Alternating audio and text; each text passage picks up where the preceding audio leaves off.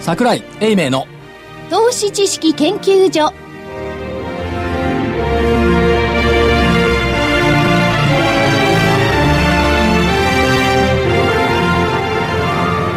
投資知識研究所場外乱闘編。桜井泉の銘柄バトルロワイヤル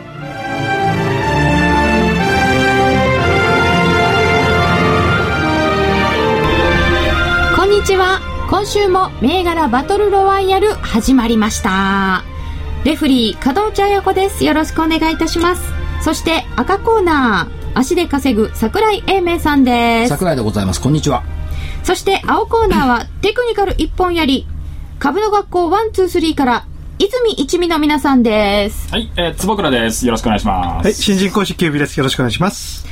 そしてコミッショナーは福井さんです。よろしくお願いいたしよろます。しくお願いします。えー、さてお盆休みは明けたのですけれども市場の方は人戻ってきてますでしょうか桜井さん。人は戻ってきてますよ。うん。人は戻ってきてるんですけど株式相場を真剣にやるという感じじゃなくってはい。法人が頑張ってる？法法人とねが引き受けそれはどういう意味で頑張ってるんでしょうか、全く毎日毎日増資ばっかり発表して、本当に休み明けたら増資だけ戻ってきたってどういうこと？うんまあ証券市場が上場している意味合いっていうのは資金調達だから発行体は増資するの分かりますよ、まあね。しかしそれを横から言って手数料稼ぎのね、増資ばっかりやってるってそういう会社かどうか分かりませんけども。少ないかもしれないけども。これはちょっと働く方向が間違ってるんじゃないの？っていうのが一つ。はい。もう一つは合力効果。合力効果？もう現場は NISA ばっかりでしょ。あすごいらしいですよ電話来るのとか。そう。これなんか間違った方向行ってないかいっていうね。まあ今囲い込んじゃえば5年間は動かないから、顧客の囲い込みにはいいんでしょうけども投資家っていうか一般の方々が証券会社に求めてるのって、これかいっていううん。気がするんですよね。これかいまあ確かに節電はありがたいんですけど、うん。いや、システムとしてはね、それはいいですよ。だけど、そう、強引に、こう、勧誘、こればっかりやるよりはね、福井さん、他になんか求めてるものがあると思いませんか？ありますよね。的確なマーケット分析だとか、え今後の未来はこうなるんじゃないのだとか、そういうものに対しては、それはうちは取り扱ってませんという態度で、ニーサだけが全てみたいなね、なんか昔の証券業と変わらないじゃん。で、果たしてね、その NISA、合力あやめちゃんは別にして、合力あやめだって、あやあやめじゃ、あやめ。あやめなの？可愛いですよね。まあ、それは別にして、えー、NISA は、でもね、目障りをあ使い勝手が悪いってていうのもありますしね。あの人形どこ行ってもいるもんね、写真の。等身大パネルみたいなやつ東証アローズ行ったらあちこちいるもん。本当ですか、いやでもそんなね可愛い剛力さんにゴーリキさんが悪いわけじゃないのよ。ニーサというものがね、それに力を入れる時期か、今は経営としてみたいなね。本当に使い勝手がねって今ね、福井さんおっしゃいましたけどだようやくね、あの、証券会社と話ができない、今まで投資家さんとは証券会社の話なんか聞きたくないし、話もしたくないっていうのは何十年とこう続いてきたわけです。ネット証券ができてから投資家さんって割と証券会社のと話をしたいなってなってんのに、話を聞いて NISA だけだったらまた嫌われちゃいますよね。もういいよって。だからちょっと前までだったらね、株を買いに証券会社に入ったのに、保険に入っちゃったっていう笑えない話がありましたけどね。所長、そういう情報はこの番組で何？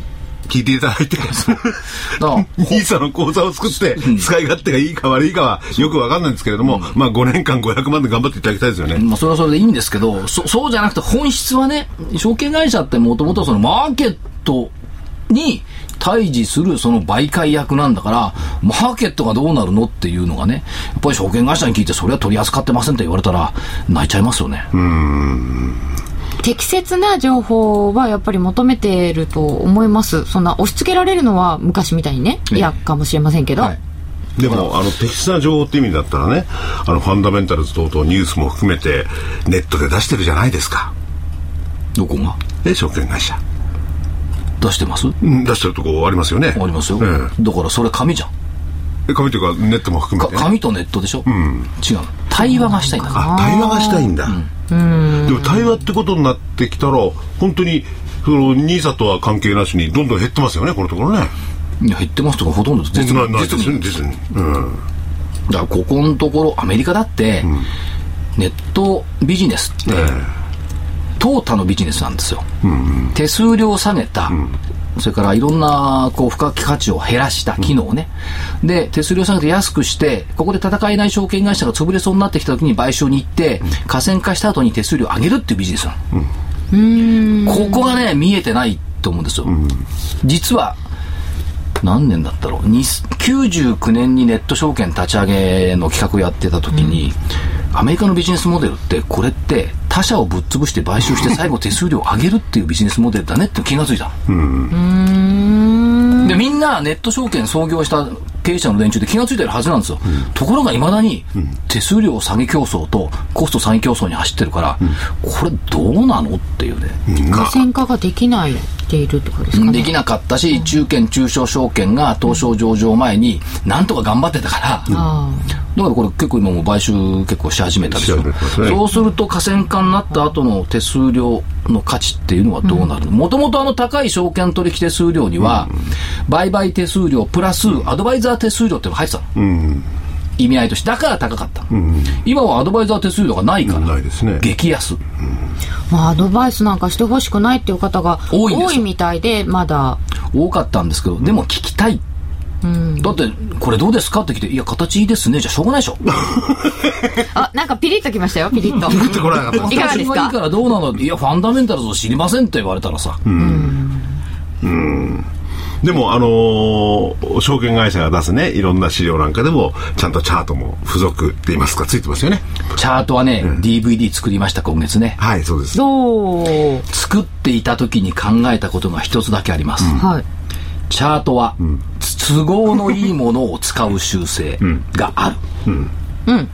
これ彼女さん覚えてる？リーマンショックの頃はい。移動平均線からの説明がつかなくなっちゃったの、50年移動平均線までを下回った、その時どうしたと思います？どうしたんですか ?100 年とか200年持ってたんじゃないそんなもんないもんね、相場はね。これはねすごいと思ったね。59年10ヶ月移動平均線なんですそれ何ですか？その59年10ヶ月っていうのは。というのは東証立ち上がってから60年経ってないから60年移動平均線がないんですよ、じゃあ開始来ってことですか、だから翌月になると59年11ヶ月移動平均線を持ってきた。都合は良かったと思いますよ。それで説明できたんですかね？あもうだって運算無償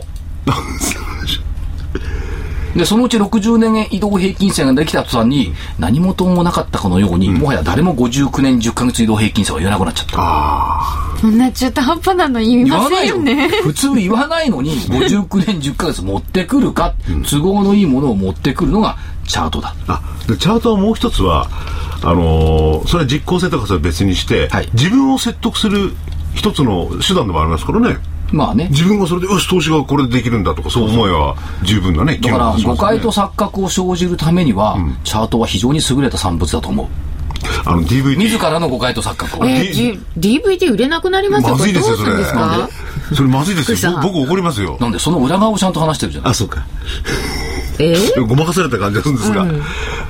えー、はい。チ。ャートをだから自分の背中を押してくれるんですけどそういうね、裏側も知らないと、おざなりに、あそうなんだって思ってるだけだと、騙されるチャートに。だから人には50騙されないけどチャートに騙されるから。だから、こいチャートにつと言いますよ騙されない方法。ね、リーマン時に59年10ヶ月なんか持ってきたやつは、そいつはもう、あの、どっか行っちゃってるんでしょうね。確かもう引退されました、今の残ってる人はこういういい加減なことはしない人たちだから、チャートでも。でもなんかっていうと、あの、新しい妙なものが出るんですよね。その、59年10ヶ月もそうですけど、旧列車とか、なんか新しいものが、知らないものが出てきた時は注意した方がいいかもしれませんね。なるほど。大体ね結局ね残ってるものって、昔からあるものしか残ってないのいろんなもん出てきましたよチャートで、ありますね、確かにね。だけど昔から残ってるベーシックだけがやっぱり使えていて、あの目新しい枝葉のやつって淘汰されてるもん、あで昔だとほら一生懸命五角形書くのあったじゃない？あ、ありましたね。最近聞かないもんね五角形書くの。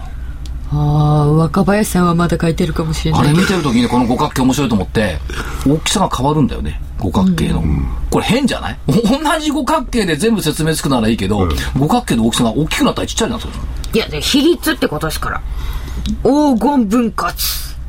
だ今ほら黄金分割ってみんな言うじゃない。はいで、みんなが黄金分割って言うから、みんなそれほら信用するから、あ黄金分割費、黄金費のところにね、えー、当てはまるんだなってみんなが思うようになっちゃったから、黄金分割のところで止まるようになっちゃった。おーいや、それは、それ、そう思ったからじゃなくて、本当に効果があるんじゃないですか。わかんないで、黄わかんない黄金分割どうどう思います？ペンタゴンチャートですか、うん。全然？買ったことがないんで。ああ黄金分割とかはないですね。使ったことないです。黄金なんとかって言ってなんかありましたよね。フィボナッチとかなんかありましたよね、そうそうそう。あとね黄金分割がある割には、白銀分割って聞いたことないでしょ。プラチナ分割か。金に対して。銅分割とか。銅分割。なんで黄金しかないのあ銀はあるらしいですけどね。銀はね、実は密かにあるらしい。でも誰も銀は言わないの。銅はないと思うよ。銅は聞いたことないですねだんだんねだってコモディティになっちゃいますもんそう。よくわかりませんが、それではお知らせを挟んで先週の振り返りに参りたいと思いますが、もうちょっと時間がありますが、はい先週の振り返りもうやっちゃうの金曜日のものを水曜、これ水曜日の収録ですから言っときますけど。そうですね。ふまあ、途中経過？途中経過で振り返ってみましょうか。はい。一応、まあ、途中経過で振り返って、罰ゲームはもう一周待ちますか？そうですね。はいまあ、どっちかというと桜井のが負けてるからその方がいいのかな。そうきましたか そこで反対しなきゃダメじゃないですか。言ったもの勝ちだもんだって世の今日。今日でバッチリ決めましょうって言わなきゃいけないんじゃないでしょうか。えー、収録しているのが今週は21日の水曜日になっております。それでは一旦お知らせです。花粉症の皆様に嬉しいお知らせです。花粉症で長年悩んでいた医師が自分のために開発した花粉症対策商品ポレノンは花粉が体の中に入る前にブロックする体にも優しい商品です。ポレノンはペクチンなど自然由来の素材が花粉などの細かい物質を吸着して花粉のアレルゲンの体内への取り込みを防ぎます。薬と違い眠くもならず、お仕事、車の運転、お勉強などもはかどります。ラジオ日経では、ポレノン3本セットを9640円でお届けします。それだけではありません。ラジオ日経では、ポレノンをお求めいただいた皆様に、ウイルスなどの侵入を防ぐ高機能マスクをプレゼントしています。ポレノン3本セットに高機能マスクがついて、お値段は9640円。送料500円をいただきます。お求めは03-3583-8300ラジオ日経事業部まで。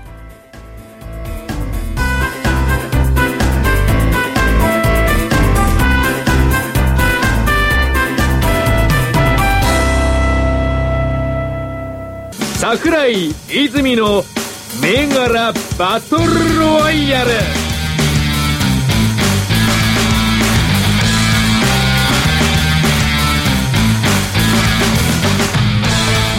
では先週の振り返り途中報告になるかもしれませんがまず見てまいりましょう。先週は青コーナーキュービさんからはソフトバンクテクノロジー4726買いでいただいておりました。えーこれは15日木曜日1439円で21日がここまでの高値今日ですが1453円となっております。今日ちょっと動きましたね。そうですね。ようやく今日来てくれてうん。あのこれあのちょうどあの収録日の翌日の金曜日にストーンと下がってきたんですけどあの方向線にまあタッチするかなと思ったらせずにうんあの戻してその後あの下値をこう切り上げながらはいあの徐々にこう上がってきてで今日またそのぐんとこう上がってきたというところで非常にあの形としてはいい形になってますね。ああそうですか、はい19日の安値は1381円まであったのですがそうなんですよ。この時にああ失敗したかなと思いました。実際。で、その次2日間続けて下げてるけど、それでも方向線でとどまって、方向線じゃない、75日でとどまってますよね。そそうですね、あのその上でこう下値をこうずっと切り上げていってますんで、まあ形は非常にいい形なんですね。ということでこれは現段階では丸だと思いますありがとうございます。でもこれ、金本さん綺麗。言ったよね。はい。4日続進以上してないじゃんって言ったら、本当に4日続進以上してなかった。しなかったですね。一旦押しましたね綺麗に、で、方向線の横向きが気にかかるんだったら外せばいいじゃんって言ったんですけど、外さなかった。そうするとね、えー今日あげたと。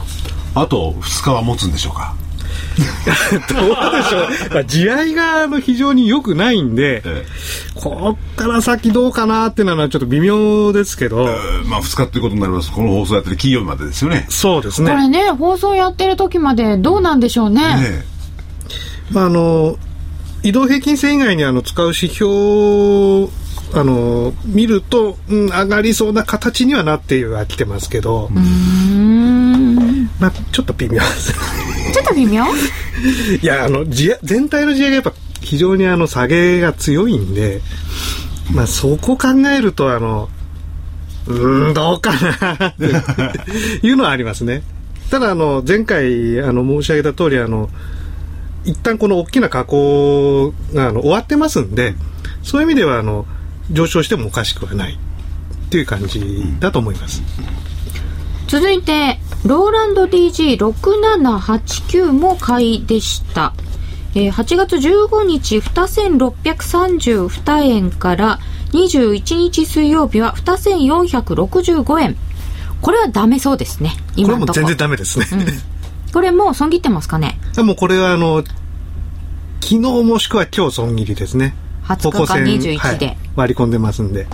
うなずかれましたね坪倉さんが残念ながらこれは。あそうか。昨日段階で昨日段階ぐらい方向あ75日そのものもこうだんだんだんだん上じゃなくて下に向かう向いてきてますね。ね。うーん。じゃあ心置きなく罰で。はい。これはもう×でいいです、はい。大きいバズにしますか？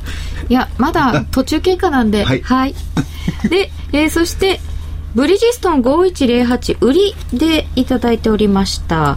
えー3380円から、高値は3425円というのが19日にありますが、えー21日3260円で終わっています。えーこの日の安値3235円でした。えー売りで取れました。丸ですね。わ私が業績良かったのにとつぶやいてしまった銘柄ですが下げました坪倉さんもっと威張ってくださいよ、なんかいやもうやっぱり業績まあ下げるときは業績関係ないなっていう感じですね。これね。これはこれはね面白いですよ。これ、ま、真正面からぶつかってますからね。そうなんです、えー売りでもう一つセブンアイがありました。3382、えー、3620円から21日に3380円という安値がありました。終わりは3460円でした。これも売りで取れました。丸ですこれはなんか思った通りに動いてくれたんですごく嬉しいですね。あ思った通りでしたか、セブンアイてくれました。うーん。ちょっとあのブリヂストンは一瞬ヒヤッとしたんですけど なんとか下がってくれてよかったなっていう。セブンアイは綺麗に下がりましたね。ブリヂストンはね赤コーラの執念ですよ。執念ですね。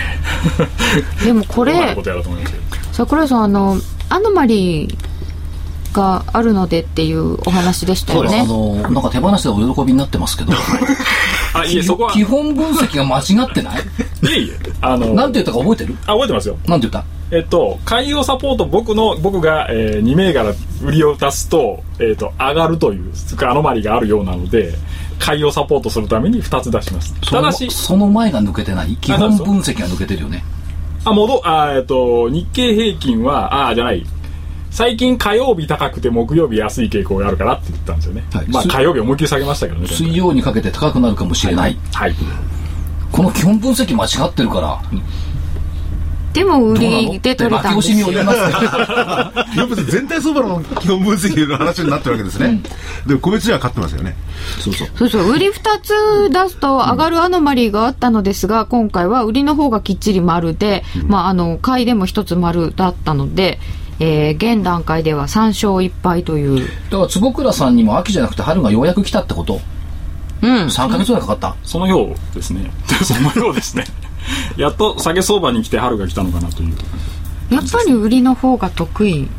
かなやっぱりワンツースリーはどちらかというと売りの方売りが得意な人が多いので。泉代表をはじめ。泉代表をはじめとして。一味としては。やはりそうなのかなという気が最近してきました。泉さんがねおっしゃってたことで。はい。うんとこう膝を叩いたの。もうあの引力ってあるじゃないですか。地球の？地球にね。はい。どっかにあるんですよ。でも上がったら必ず上がったら必ず落ちるって。なるほどと思いましてね。それは桜井さんもおっしゃいますよ。そう泉打ったんじゃない僕だったあんですそうでしたっけ、なんだ？引力はありますよね。上がった株は引力があるから下がる、ほっとけば下がるんです時はさなぜならば、絶対的に売らなきゃいけないニーズはありますがな買わな絶対的きゃいけないに買わなきゃいけないニーズはありません、あの機関投資家以外はます。ねそうですよね。あのーその銘柄がどうとかじゃなくて、明日お金いるからって売る人もいるわけですよね。ということで赤コーナー参りましょう。えー、なんと本命買いでブリヂストンで対抗いたしました。ということなのでこれ高値3425円があったのですがバツつけたいと思います。なんかあのキービさんニヤニヤ笑ってますけどなんかちょっと言葉で表してくれないですかこれを。言っていいですよ今日は。今日ですか？はいと思います。やとりあえず僕はあの自分が出したソフトバンクテクノロジーがねこう今日復活してくれたんでいやよかったよかったと思ってね。それでもそっちの方がねにっこりな。はいにっこりですね。あの2つ出して2つともダメだとやっぱねいやっぱりそれだと。キービさんあえてバトルを好まない性格ですね。いやいやあのというよりもあの自分が出したやつがね あのそもそも自分出したやつがあのダメですと、あのバトル勝っててもねちょっとシュンと立っちゃうじゃあ坪倉さん、はい。これまでの小悪行に対してなんか悪行って言わないでください。確かに悪行かもしれないですけど。悪行はないですよ、はいそうですね。平家みたいな。というのをなんかこう負けた方の人になんか一言言ってやってください。一言じゃなくてもいいですよ。え何ですか？えブリヂストンは本命であげてた。でもあれどうなんですか？今日決着つけるんですか？つけないんですか？それによって変わりますけど、水曜日ですからね、なんと微妙なことでございましょう。まあ、とりあえずあの結果発表聞いてからにします。はい、一応じゃあこれ×ですね。続いてグリコ2206は、えーっと、1000飛び88円から高値が1116円19日あったんです。あったんですが、自社株の売り出しを発表いたしまして、これはね21乾日杯です990円、大幅安×。でも交通事故でしょ、これ。もうグリコのアーモンドチョコ食べない。いや一つ300メートルも走れない申し訳それはグリコ。じゃない申し訳ございませんがこれはもう読めなかった、まあ読めませんけどね。えー、こんなね。ね。これ今後どうなってくるんでしょうかね。それを消化した後には暁には。これね、あのーしょぼくないんですよ増資の理由が、借入の返済でもなければ、ちゃんとあの海外での工場用地の設営っていう前向きな増資なんですよね、だからそこは評価したいと思いますよ。その工場でそれ分以上の利益が上がってくれば OK って話ですからでね。近鉄なんかが、えー、と水曜日にやっぱり増資お昼に発表してバーンと売られますけどこいつは半分は借入の返済ですから、ね、返済。そんな増資するなよっていうね、アジア地域なんかでも日本のお菓子っていうのはえらく人気あるらしいですもんね。へえ。美味しいですもんね。美味しいですよね、あとはねやっぱり安全ですかね。あ。ああ、そうか。あの、ね、中国、あの、言っちゃ悪いんですけど、あの、以前ね、あの、メラミンの事件とかありましたから、あの、やっぱりそれでいくと、あの、日本の品質のよ高さとその安全性っていうのは非常に優れてますんで、それはあの、多分人気は高いと思いますね。そうなんですね。あと国内ではね高齢化であんまりねお菓子を食べる層も少なくなっちゃうのかな。えー、どうですか？だからそれでほらあの飲料にしても何にしても海外に出るのはそれが背景ですよね。人数が減るっていうのでね日あ本の、人数はね、減りますよね。人口がね、うん。でも、おばあちゃんになっても、若者の時よりいっぱいおやつ食べたりして。それはあり、ますよね。この、グリコ一粒300メートルとかなんとか言って走っちゃったりなんかしてあどうぞ 次いきます。えーと、上げていただいたのが4つあったので、もう1個が平和6412。15日1690円から高値は1735円がありました。終わりは1685円。まあ、ほぼ横ばいの中で高値が1735円ということだったので、ちっちゃい丸にしておきました。はい一応。続いて、ナノキャリアです。4571ナノキャリアは、16万8000円から20日に19万5000円があって、17万9100円で終わっています。これは終値も上回っているので、まるでいいと思います。ということで、2勝2敗。ブリヂストンさえいなければ。しかも本命ですブリからヂストンいなきゃナノ系で本命しようと思ってたんだから、そうすると2勝1敗だったんですが、負け惜しみを言いますと。あそこでね、ブリヂストン売りって言われて、ピキーってなったのが、問題ですよブリヂストンね。の周りに取引先も、お客さんもみんないるんだぜ。それ無視して空売りだふざけるなって。日本経済何考えてるんだっていうね。所長秋のバイオ、えー、祭り。はい。始まるでしょそろそろ。やっぱりこのうん始まるっていうか、8月はバイオ月間だから始バイオ9月もまっている。9月もバイオ月間9月もバイオ月間、それは言ってないんだ秋はバイオ祭りだと。っ秋のバイオ祭り。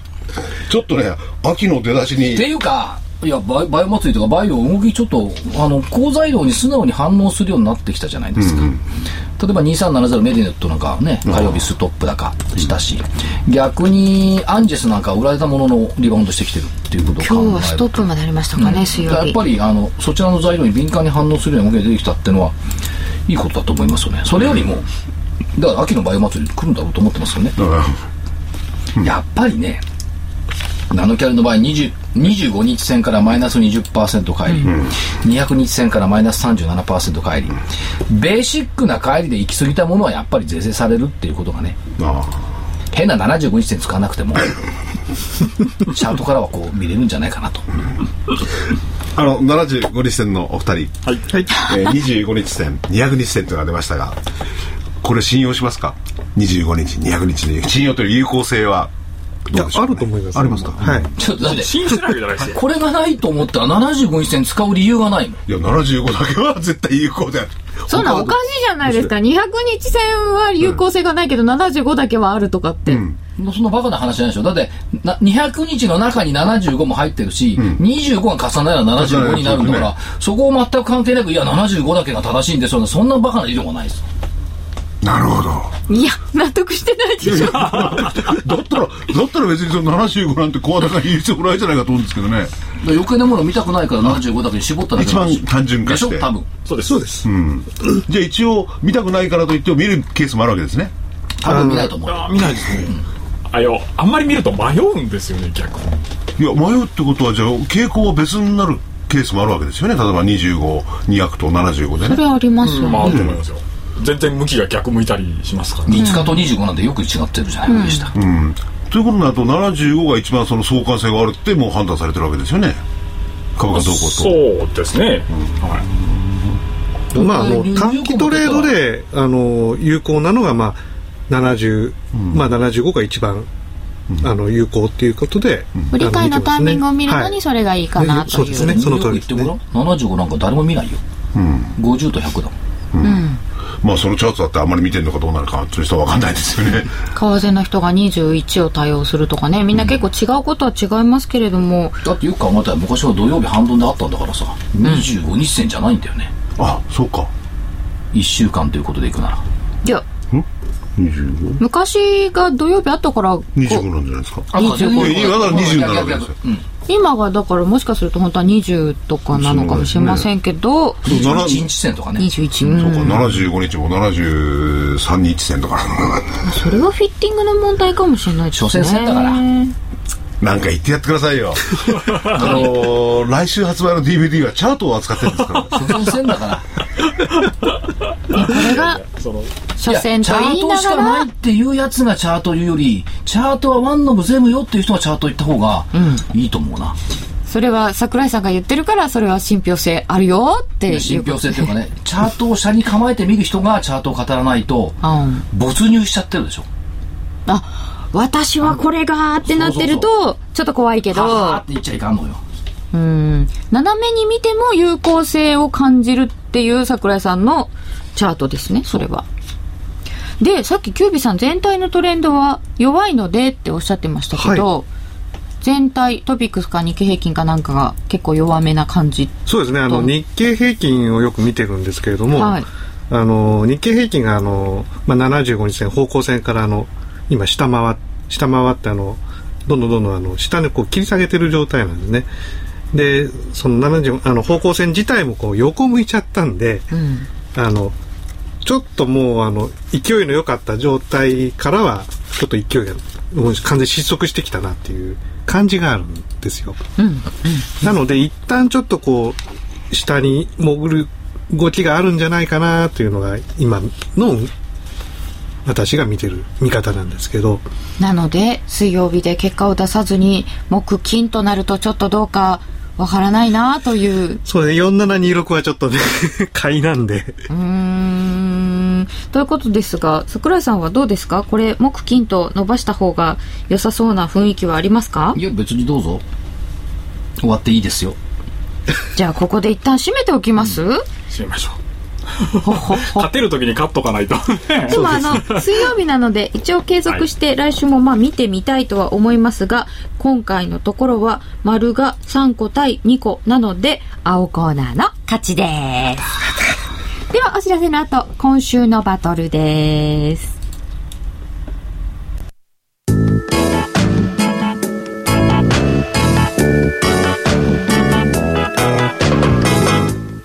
ここでラジオ日経の好評 DVD のお知らせです。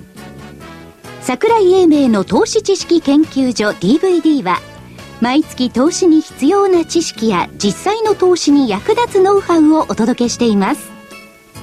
この DVD は毎月テーマを選び桜井さん自身が実践で学んだ投資に勝てそうなノウハウや内外の投資家の動向さらにアノマリーなどに関しても丁寧に説明しています。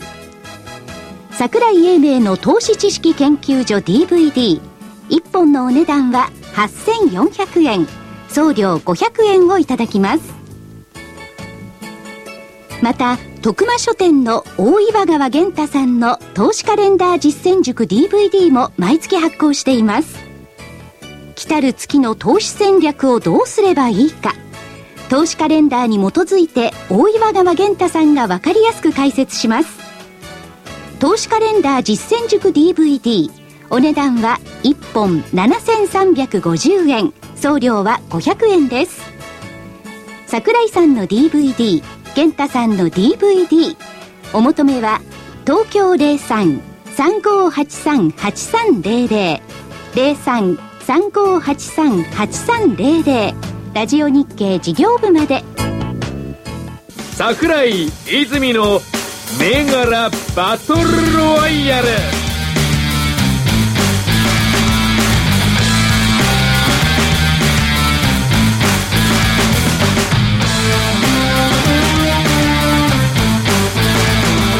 それでは本日の今週分のバトルに参りたいと思います、えーまだ水曜日ですので来週の金曜日1週間ちょっと先の放送についてというのはちょっと難しいところとは思いますけれどもではまず青コーナーからお願いいたしましょう。はい。えーとではですね今日はあの私はあの売りと買いを1個ずつ持ってきましたんでえーまずは売りからキュービさんの売りって初めてじゃないですか？いやあのじゃないか。日本トランシティであ売りを出してますんで。はい。キュービさんの売り。はい、えー、9602あの映画の東宝9602の映画の東宝これはどんなところにいるんですか？これはですね、えー、とちょうど今あの2020円という値段つけてるんですけどあの昨日方向線をこう割り込んでですね今日さらにそこの安値割ってきたというところでかなりあのし方向線自体下向きになってますんでかなり弱っちゃってる銘柄だなということであのこれを売りで。弱っている。東宝9602売りで。はい、でもう一つはですねちょっとこれあのリスクすごく大きいんですけどえっ、と買いでですね宝富。7867 7867の宝富を買いで。でもリスク大、何ですか？えーとですね、これちょっと方向線から離れてて、はい。今あの下降の途中にあるんですよ。なのでちょっと下げちゃうんじゃない 一回方向線ぐらいまで下げちゃうんじゃないかなっていう可能性非常に大きいんですけどはい。あのまあこれを持ってきたあの最大の理由はですねこれはあの実はですね非常に長期の月足とか見るとえっ、と長期のあの下降がですね止まりそうなんですね週足があ週足がいいですね。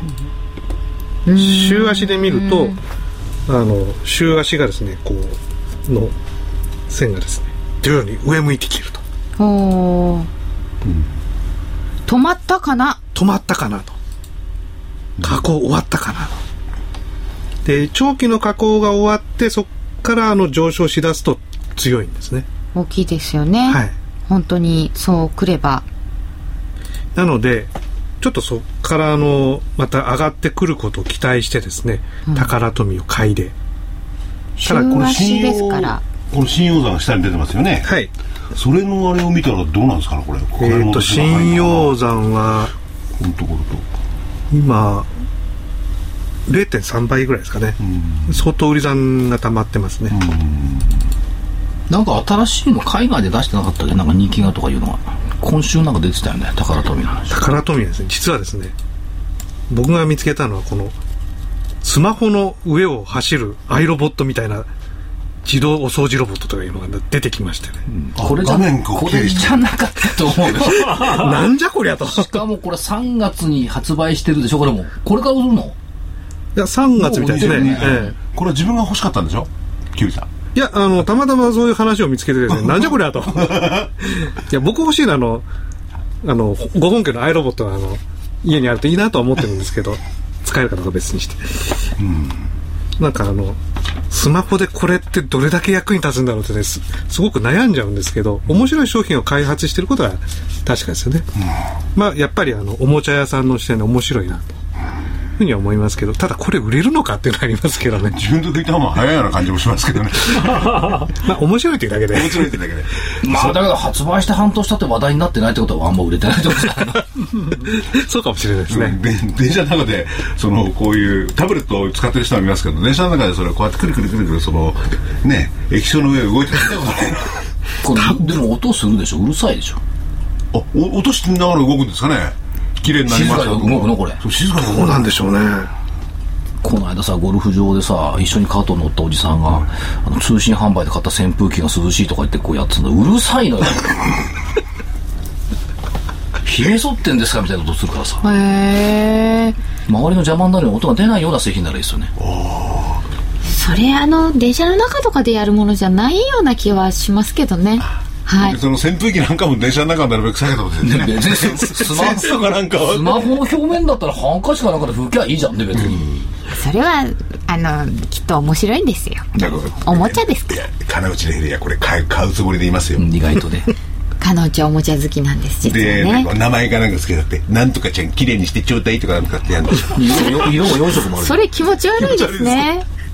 4色ですね。おもちゃショー必ず行くであのお所長はなんかこの宝富材料かなんかは。いやなんか海外で人気が出た商品があったとかなんとかいう報道が今週だったかな、あったかなと思ってパラッと先週だったかなみたいな気がしたんですけど、まあ、あの、ここはあの、ポケモンのあの商品いろいろ扱ってますんで、まあ、それが多分海外では人気あるとは思いますけどね。前からねそれはありますよね、ええ。うん。あとはプラレールああそうかプラレールか。はい東宝9602と宝トミー7867でエンターテインメント系でキュービさんから2つ出ました。はい、はい、で坪倉さんは？今日は売りを一つだけ。はい。えーっと9104商船三井。9104の商船三井。はい売りなんですね、まあえっとチャート的には売りの形になってきてますので、えーずーっとまあここのとこそのパターンで来てますけどずーっとこう方向線が上昇していったようなものがだんだんこう山なりになってきてちょっともう今下を向き始めてきているので、えーここからちょっと空売りをしてみようかなと。まあだいぶ戻ったんですよね。ダメダメだったところから買い売りああそうですね。はい、うん。はい。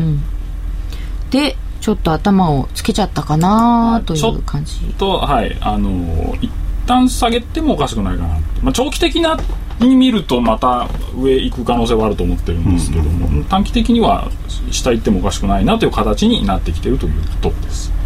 はい。9104商船三井売りで。はい。ということは青コーナーはこの3銘柄。今の話聞いてたら坪倉さんの話し方って証券会社の株式部のさ銘柄選定会議みたいな喋り方だよね。あ、こんな感じなんですか？選定会議って。なんかねこう逃げを打ちつつねこれかなっていうね。外れた時にいじめられないように朝会とかねそういう会議が多いのよここまで散々こう言われてきましたからね。そういう喋りがもう身についちゃったのかもしれないです知らず知らず。でもねそういうすいませんなんかこんな番組やってしまって性格をなんか性格が変えちゃいました。笑っちゃいましたからね。失礼しましたなんかね、みみんなね、こうね、あの自分のポジションが守りたいためにね、逃げを言いつつでもこれでしょうかね、みたいなことを言いながらね、それさんと晴天目がするんですよ。かそうすると嫌な親父がなんかがバルチックの会話室も悪くないじゃねえかなんか最近その証券会社の人たちの気持ちが分かるようになりましたね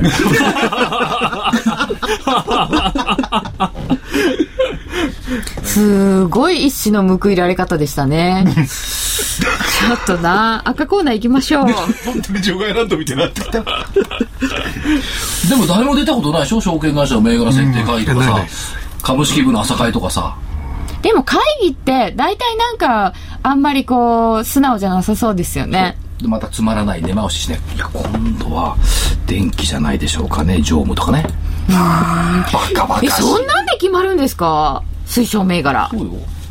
あれだって、昔の証券会社って、あれだもん、推奨銘柄ってのは自己倍がどう思ってるやつをどうするかと。ストーリーを描くって言いますよね。みんなでで行くって。それはいいストーリーだななんとか君とか今日酒飲みに行こうって話になったんですよねいや、電気よりはうちはほら、あの、水産の方が在庫多いんだからそっちに受けるとかさ。在庫いや今はそれは全然ないです今はないですよ、昔の証券会社。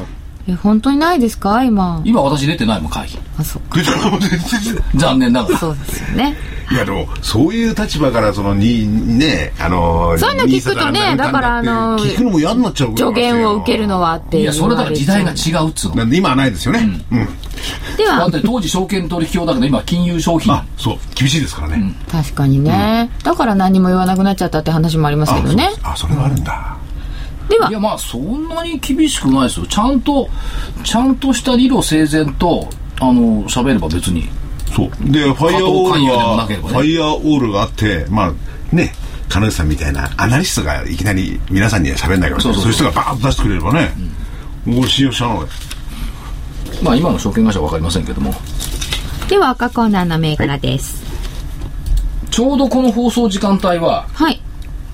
私、札幌まで行って、お、京急の。原田社長と対談をしております。また遠くに行かれるので、ちょっと金曜日はどうかな。すごいのよ。札幌行くと、京急の切符買えるからね、空港で。あ羽田に戻ってきた時の乗れるように。あ便利だな。空港ってそうですね。JR 乗っかると、京急の宣伝が載ってるからね。ほう。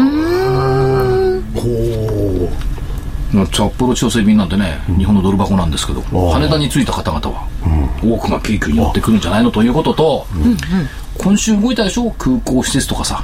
動いた動いた。ね？そろそろアドバルーンが上がってきました空ね。港施設が動くんだったら、羽田から人たちが乗る羽田関連の最右翼は京急よ。そうですよね。あなるほど。便利らしいですねすごくね。羽田からペッペッとこう。地域のも便利。千葉だって行くじゃんだもん。あそうか千葉だって行くさ、繋がってるんだけどさ。あの都内にいる限りはねあんまり他の路線に乗ってると京急のことは気にならないですけどやっぱりそのちょっと地方といいますか？そういうとこ出ると京急飛行機乗るにはね。なるほどこの間の話はあれでししたっけ？羽田空港の跡地のところに国家戦略特区拠点構想。そうよ。トックトック。で、羽田に特区ができるんだったら白川再開発だって出てくるし、ああ、それは面白い新か。東京駅も出てくるんだから。そう多分ねあの成長の柱アベノミクス第三の矢トック揃いですよね。そう。それからさらに、えーこの番組から放送時間で言えば来週の週末は、えー日経 IR フェスタ、お台場で開かれます、私は行きますけども。いやあちこち行くブースがたくさんあって京急も出るんですよ今年。はい。あとは金本夢新コムチュア、野村工芸社東エルティアソケッツ、いっぱいいるな。うん。このどこかにいますから。ほな、桜井さん GPS かなんかつけといてくれません？いや多分わかると思いますよ。俺これには金内さんは行かないのかな？行きますよ。あ行く。ね遊びには行きますけど、私はどこにいるって分かるような言い方はしないと思います。ここのここにいますか？桜井さんと一緒に喋ってる可能性はあんまりない。いや言わない方がいいよどこにいるってひょ引っ張り込まれてね金内君金内君呼ばれるから大きい声でそしたら知らんぷりしてパーってそんなこと言ってると金本のほら IR 課長なんか勝手に写真用意するからね。ラジオ日経移動スタジオって勝手につけちゃう。ラジオ日経移動スタジオって書いちゃう。すごでい。背中にぺったり貼ったりなんかするの？背中？で冗談冗談それということで、えっ、と、京急ですか？やっていきましょうか。はい。はい。京急、もちろん買いで。はい。赤コーナーからは、京急、91? 9006です9006。京急いただきました。1個でいいですか？いいですよ。あと3分ぐらいしかないんですけど。あと3分は通ったでしょ、あと3分ちょっと宣伝させてください、宣伝はい。先ほどの、えー来週になりますが来週の木曜日、えー本体の投資知識研究所8月号。2013年こそ投資の勝ち組になろう。これまでのチャートの読み方では間違えるのは確実。英明の新時代チャートの読み方使い方ということで先ほど言ったですね、えーチャートの有効な使い方を英明所長が教えてくれる DVD、えー来週29日木曜日の発売です、えー価格の方8400円プラス送料500円。もう一つはこのバトルの銘柄 DVD これも、えー桜井と泉一味の、えー銘柄バトル2013年9月号。チャートが生きる相場になる。波乱の9月こそ秋相場への仕組みのチャンス。ということでチャートが生きる相場ですよ。それでバッチリいろいろ銘柄を上げていただいてこちらの方は8月30日金曜日発売価格の方は8400円送料500円、えー、ともにお求めの電話番号東京0335838300です。チャートですよ。今月はチャート月間なんですね。DVD は。経線ですよ。チャートなんて言っちゃう。経経線経線経経線急行なんでけ景品急行違う違うだだけどこれチャートって誰も言わないこと結構言ってますようん。そうですね。チャートの DVD は誰も言わないこと？はい。これはねそれこそ75日あるいは方向線をやってる方たちもね、カッターがいい。DVD ですからワンツースリーは特別あのあの原価で分けてあげようか。原価いくらなんですかね？1個8400円。税込み。かしこまりました。はい。じゃあ、替え歌いきましょうか。えーとではあの本当はですねこっち出したかったんですよ。グリー今日グリーの売りを出したかったんですけどはい。の今日いきなり崩れちゃったんで、はい。あのそれを使った替え歌っていうのをね以前あの作ったので。はい、はい。グリグリグリグリーです。あのレベッカの、ね「フレンズ」っていうあの曲をですね変えましてね、壊れた餅グリーですはいどんどんな中身ですか今回は。ええですね。曲知らないんだちょっとごめんなさい。フレンズですか？えーとね。曲はいやどこでどこで壊れダメですよあのどこで壊れたのってやつですね。キュービさんあとはい。50秒しかないから、解約状を交わした日は含み益さえも見れなかった。口座の株を集めて一つずつ夢を数えたね。ほら、あれは私の買いね。秘密のメモリー。おう。どこで壊れたの？おうグリー下げゆく日は見つめ合って、高値つないだ。おうグリー時が止まる気がした。ああ、レベッカですね。で、桜さんは、はい、じゃあ、ええーっとあと30秒30秒なんてったってアイドルなんてったってアイドルなんてったってして株赤いストップ高から比例配分で飛び降りて買いの材料左で投資家たちの視線を釘付け出来高急に増えても信用売り算増えてもちょっとくらいは誰かにそうよ私だよと気づかなくっちゃいやいや。相場にならなるならなるけどスキャンダルならノーサンキュー。イメージが大切よ。清く正しく美しく。なんてったってアイドル私はして株なんてったってアイドル素敵なして株して株はやめられない。銘柄バトル、また来週お会いいたしましょう。さよなら。さよなら。Música